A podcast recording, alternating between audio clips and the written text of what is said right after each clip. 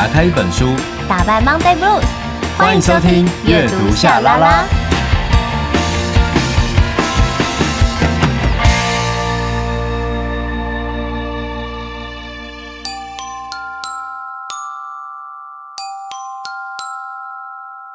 欢迎来到秘密储藏室，我是大咪童，我是小咪明。有些秘密不说，久了会生病；有些话说出口，又怕会伤人。但这会变成一个黑洞，它只会撸来撸短，撸来撸短。所以为了避免坠入深渊，就说出来吧。至少你说出来，心中能有一片海阔天空。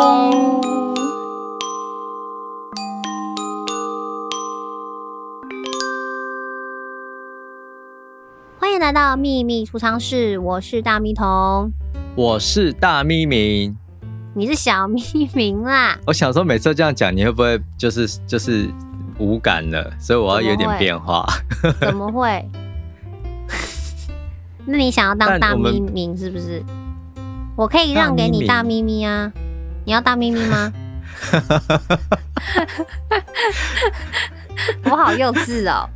真的是。我真的没想到你这一个玉女偶像，然后竟然会这样子说出这种话哎！谁？我跟你说，你啊、不要再套任何的框架在我身上，我全部把它 脱掉，脱掉，脱掉，脱掉，脱掉，脱掉，脱掉。好，就在就在彤彤脱掉的时刻，我们来听一听《秘密储藏室》第十五号档案。找不到朋友，你还有我。阅读夏拉拉，你永远的阅读伙伴。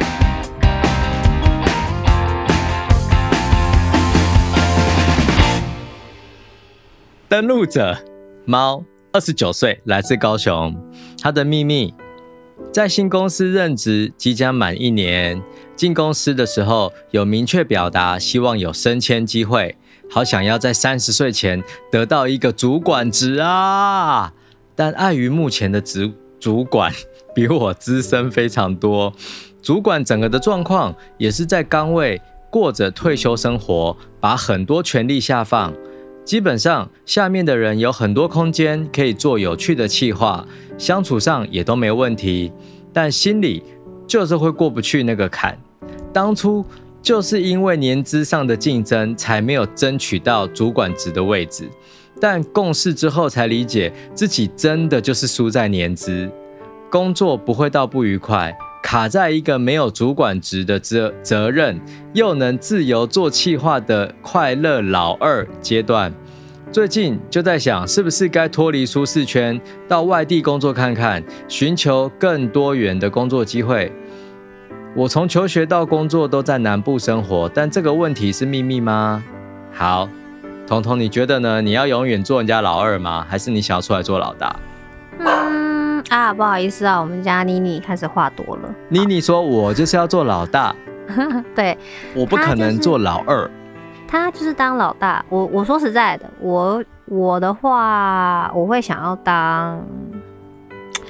我觉得主要还是要看，好两难哦。对啊。可是如果说我的主管啊是那一种真的，如果我的主管是不管事，然后。很多事情都要我自己决定，那我就会觉得，那就让我当主管就好啦。对啊，你懂我意思吗？就是我觉得是一性格啦，就是我的性格就会是那种你没有要主导，那我就要来主导。可是如果当有人在主导，我就会当一个很乖巧的老二，就是对，而且是完全在旁边帮忙，你要什么我就尽量都辅佐辅佐你，我就尽力做到最大。就我的我的个性会是这样，所以我觉得我我是可以当一个很好的。老二，嗯，但是如果我上面的老大让我不服的话，我就会想要当老大。对，对，应该是这样说。我的话，我最近比较习惯，应该是说，我觉得现在的我会看工作的呃责任。那如果说当老二，又可以做自己喜欢做的事，又不用负责任。我觉得很 OK 耶，就是现在的我，我会觉得很 OK。那当初我自己会跑出来创业，其实就是因为有点像彤彤刚才讲的，就是说会觉得，嗯，如果我自己出来做会更好的话，那我就我就是要我就要自己来，就是我不想要被别人约束，被别人管。嗯，那但说实话，自己承担更多的责任的时候，那个心理压力也是蛮大的。嗯，所以等于这件事情会回归到说，工作这件事对我们来讲，它到底是什么？如果我们真的就是希望说工作要透过工作来实现自己的话，那当然可能去争取主管职，然后去承担更多的责任，来当做是一种磨练，我觉得也也是 OK 的。但如果说呃认定工作是一个赚钱哈，然后也希望自己开心啊，那其实也不一定非得要跳出舒适圈呐，嘿呀，嗯，哎，舒适圈的话，要跳出舒适圈，好像其实。也蛮难的吧，嗯，我觉得就要看心态吧。因为像我有朋友，他就是一开始，我觉得他是在工作室里工作，但在工作室就没有所谓的，就是这种主管或者是升迁，就是说你不论做多久，就是你就是一样是这个位置嘛。对，位阶比较平板一点。对，可是我觉得，呃，像我朋友，他最后来他就决定要离开。呃，他现在工作的环境，他主要原因他就是觉得他没有目标。嗯，就是如果要我每一天都待在这边，然后他也待了很长喽，就是中间曾经也出去又回来，大概有没有快十年的时间？然后他终于有一刻觉得，哎，我觉得我好像需要一点目标，再这样下去好像我有点害怕，所以他决定要离开他的舒适圈。所以就在于，就是猫的心里在想什么。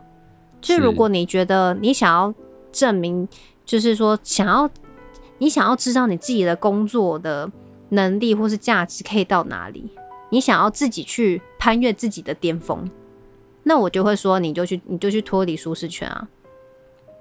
而且脱离舒适圈可以学到更多，那种是压榨式的成长。不，呃，自我剥削式的，就是因为你会蛮辛苦的，啊，对。对啊，而且还有有些环境，像我朋友就是到一个是会被压榨，就是因为你是刚到那边，然后所有的刚开始的适应，然后周遭同事给你的压力，主管给你压力等等的，就是很会很痛苦。对，欸，那如果说彤彤，你想要证明就可以，嗯，你要脱离舒适圈的话，你要去做什么？啊，我要做什么？我觉得我应该会想要去做，哈，这样感觉好像我没有脱离我这一行哎，我会想要做幕后节目企划，这样是不是好像 好像没有变？这样好像没有变哦。但好像有有有点稍微脱离舒适圈啦，因为等于是从幕前到幕后嘛，其实它也一样是不太一样的状况嘛。嗯，你还蛮有企划点子的啊。过去都会是想要，都是应该说不是说过去啊，我又没有真的跳脱，我在干嘛？就说现在是执行执行这个东西，但是我想要做发想这件事情，嗯，我会觉得蛮好玩的。其实我以前啊，最一开始的时候，我做广播，他们问我说为什么要做，你不会想要做广播主持人，而是想要做制作人？我就说，因为这个节目是我想出来，这个节目是。就是因为我而有的，就是这个点子、这个架构，我会觉得很有成就感。是，对。但当然啦，主持人或是还有其他的一些企划啊，那些都是相辅相成，都一样重要。但是那个感受是蛮不同的，真的会蛮有成就感。嗯，所以等于其实工作获得成就感这件事，对你来讲是很重要的。对啊，如果我在现在的工作表现不好，或者是有负评，其实我都会很自责。嗯，我其实很常在自责，就是会觉得啊，为什么那时候没有表现好？那时候为什么怎么样？然后我觉得我太放不开了，我觉得我就是干嘛干嘛的 啊？为什么会让人家有这样的想法啊？可是因为有什么样的原因啊，或干嘛？我会有很多，就是这种压力。对对，但是通常我觉得就是要历经一些压力，才会让自己成长，你就会更强壮一点，更坚强一点。呃，而且我忽然间想到一件事，就是假设猫啊，你还是觉得主管这主管职对你来讲很重要，然后你也也觉得说原来的工作环境还不错的话。呃，你可以给自己一个时限，就是一个时间的限制。好，例如说可能两年内啊，然后你要做到某一些比较好的案子啊，而且而且成果上是真的很好的。那有机会的话，你就可以再跟你的上司，不是你现在跟你争跟你争的这个主管，而是说更上面的的层次的主管，然后你可以跟他谈谈说有没有机会，以后我在这个单位有没有机会可以获得升迁，因为。有些时候，你就是必须要告诉对方你想要做管理职，那别人才会说哦，原来你有这样的企图心，所以他会把工作指派给你。不然有些时候他可能想说，呃，你既然没有提的话，那可能表示你习惯目前的样子了。嗯，所以如果说你真的很在意这个主管职的话，那你说不定可以真的再去找你的上上司，然后去去说一下这件事情。嗯，那。不管有没有换这个舒适圈呐，或者不管有没有换环境，其实都有很多事情可以做哈。但是在行动之前，你必须好好的思考。所以今天我想要推荐大破节哦，这个马拉松选手的书给你。他的书名叫做《跑过烦恼过才能发现的事》，然后这本是时报出版的。哎，我觉得这本书真的很意外的好看呢，真的哦，真的。而且，彤彤你应该会喜欢，真的哦。哎呦，你这样讲，我就觉得我喜欢了。你立刻 Google 这本书的封面，你就我相信你应该会喜欢。真的假的？好哦，好，你跑过烦恼过才能发现的事。因为啊，它的封面就是大破节的大脸，然后就是它的，而且是。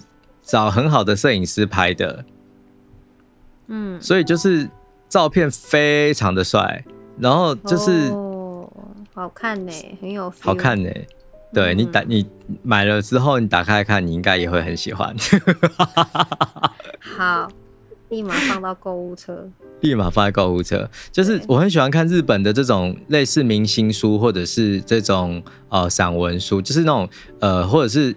运动选手的散文书，因为你知道他们真的会放一些有趣的照片，然后这照片有些会穿插，就是有一些是他明显是摆拍，有一些呢则是他的过往的工作记录照片。可是他的这样的组合真的质感都非常的好，然后你在读这个书的时候感觉就超棒的。好，我不是要介绍这个书的内容，我是要讲说猫，你可以去买这本书来看，为什么？因为它就是一个呃大破解的话，它是。日本马拉松纪录的保持人，然后他的年纪现在多少啊？他一九九一年，现在应该是三十岁吧。哦，然后他其实呃也曾经就是到外国去，然后参加一些呃训练的计划，叫做奥勒根奥勒冈计划。哦，就是呃这是 Nike 的一个 project。然后等于他二零一五年的时候离乡背井，然后去参加这个计划，他等于也就是换了一个跑道，不然他其实是可以在他们日本的一些公司好的一些队伍里面继续跑就好了。他他好像大学毕业是签给日清那个很有名的泡面公司，好，去做他们的这个签约选手。可是后来他毅然决然还是参加奥勒冈计划，然后就到美国去训练了。然后他在里面呢、啊，他有讲到说，呃。但呃，我第一次参观奥勒冈计划的时候，对方待我很亲切，不过那只是对参观者的亲切。成为练习生进入内部后，我面对的是一个非常严苛的世界，尤其是奥勒冈计划并不是很友善或者像家一样自在的团队。因为我不会说英文，所以经常感觉周遭的冷漠。哇，这已经不是舒适，已经不是跳脱舒适圈。对啊，他应该是。跳脱舒适圈的舒适圈的舒适圈的啊、喔，跳很外围就对了，很外围了。然后他说，当初参加奥勒冈计划只是单纯想把自己放在一个有挑战性的环境里而已，并没有想太多。结果正式加入队伍之后，陷入没有好成绩就随时必须走人的状况，每天都感受到莫大的压力，可怕哦。这就是你刚才讲的你朋友的那个状况啊。嗯，对啊。然后他就是离乡背景，在做这件事的时候，其实呃，当然有这样的压力，可是其实也是会有收获哦。嗯、所以他又在讲说，训练虽然很辛苦，但习惯努力之后，就会觉得没那么辛苦了。当然，我有时也会对自己感到失望，不过这种事情也会渐渐习惯。以我现在的队友来说，大多是这样的选手，虽然身体会自然而然感觉疲惫。但仍克服这些困难，继续练习。在奥勒冈计划，大家都理所当然地重复这个循环。那为什么会分享这个段落？其实就是有些时候工作的环境很重要，就是当你有很棒的伙伴，大家可以一起努力的时候啊，你就会越来越强大。可是如果说你发现都是你自己在做，或者是好像旁边没有一些正面的力量可以激励你继续努力的话，那好像你就会停顿下来，所以我觉得可能猫可以考虑一下，就是重新思考一下这份工作对你来讲意义是什么。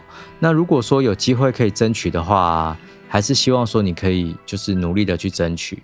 那当然也可以像大破解一样啊，就开始练习跑步啊。我觉得或者是有一个运动，或者是有一个可以持之以恒在做的事情，我觉得。应该会蛮好的，那我们就来下定决心，好不好？反正现在是十月份了嘛，啊、这个彤彤啊，你有没有要下定决心的一件事？干嘛？你要你要我就是转行是不是？我要你立刻变成马拉松选手，立刻没有？我真的没有办法哎，心肺功能的 比较弱一点，有没有？我怕我会昏倒。对，如果有机会的话，我我觉得啦，我现在给自己的目标，我觉得我也在脱离我的舒适圈啊，因为我每一次只要想要瘦身，我觉得我每次就是哦少吃怎么样之类的，对。但是后来我就觉得，其实现在训练自己的身心，尤其是身体的健康状况，它。这个是让我们可以就是面对以后的生活可以比较无余的。我是说，以后面对压力大的时候，或者是真的很累，或是你老的时候，就是可能你的机能、身体的状态会比较好。所以我现在就是跳脱我过去习惯的舒适圈的方式，然后再重新训练自己的身体，真的很痛苦，超级痛苦。但是我觉得我应该要这么做。对。哇，这句话真的好适合我立刻来做这段结尾哦！所以欢迎，所以欢迎猫，就是跟我们一起来阅读大破解的这一本《跑过、烦恼过才能发现的事》。锻炼肌肉还不够，阅读下拉拉陪你大脑仰卧起坐。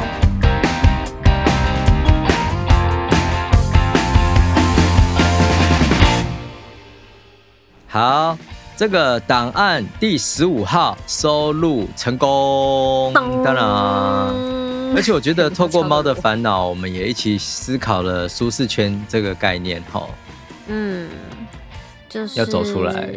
挺好的，像我最近还有面临的就是跳脱舒适圈，就是包括上大型的，就是综艺节目，因为我觉得、哦、有啊，对综艺节目对我来讲真的是我的弱项，因为我不是那种很即兴啊，然后很敢、很敢冲、很敢表现的，所以我觉得。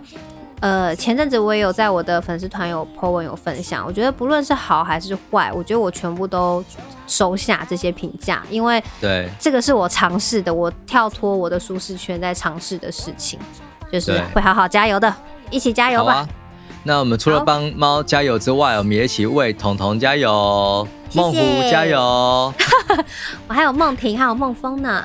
如果你不知道这这个这个梦虎、梦挺、梦风的来源的话，记得去听阅读夏拉拉第四十六集，诗可以心可以哎、欸、忘记了，第四十六集可以去听，以对，对对，可以好愿可以群，好啦，下次见好，大家加油啦！好，我们下次见，拜拜。拜拜。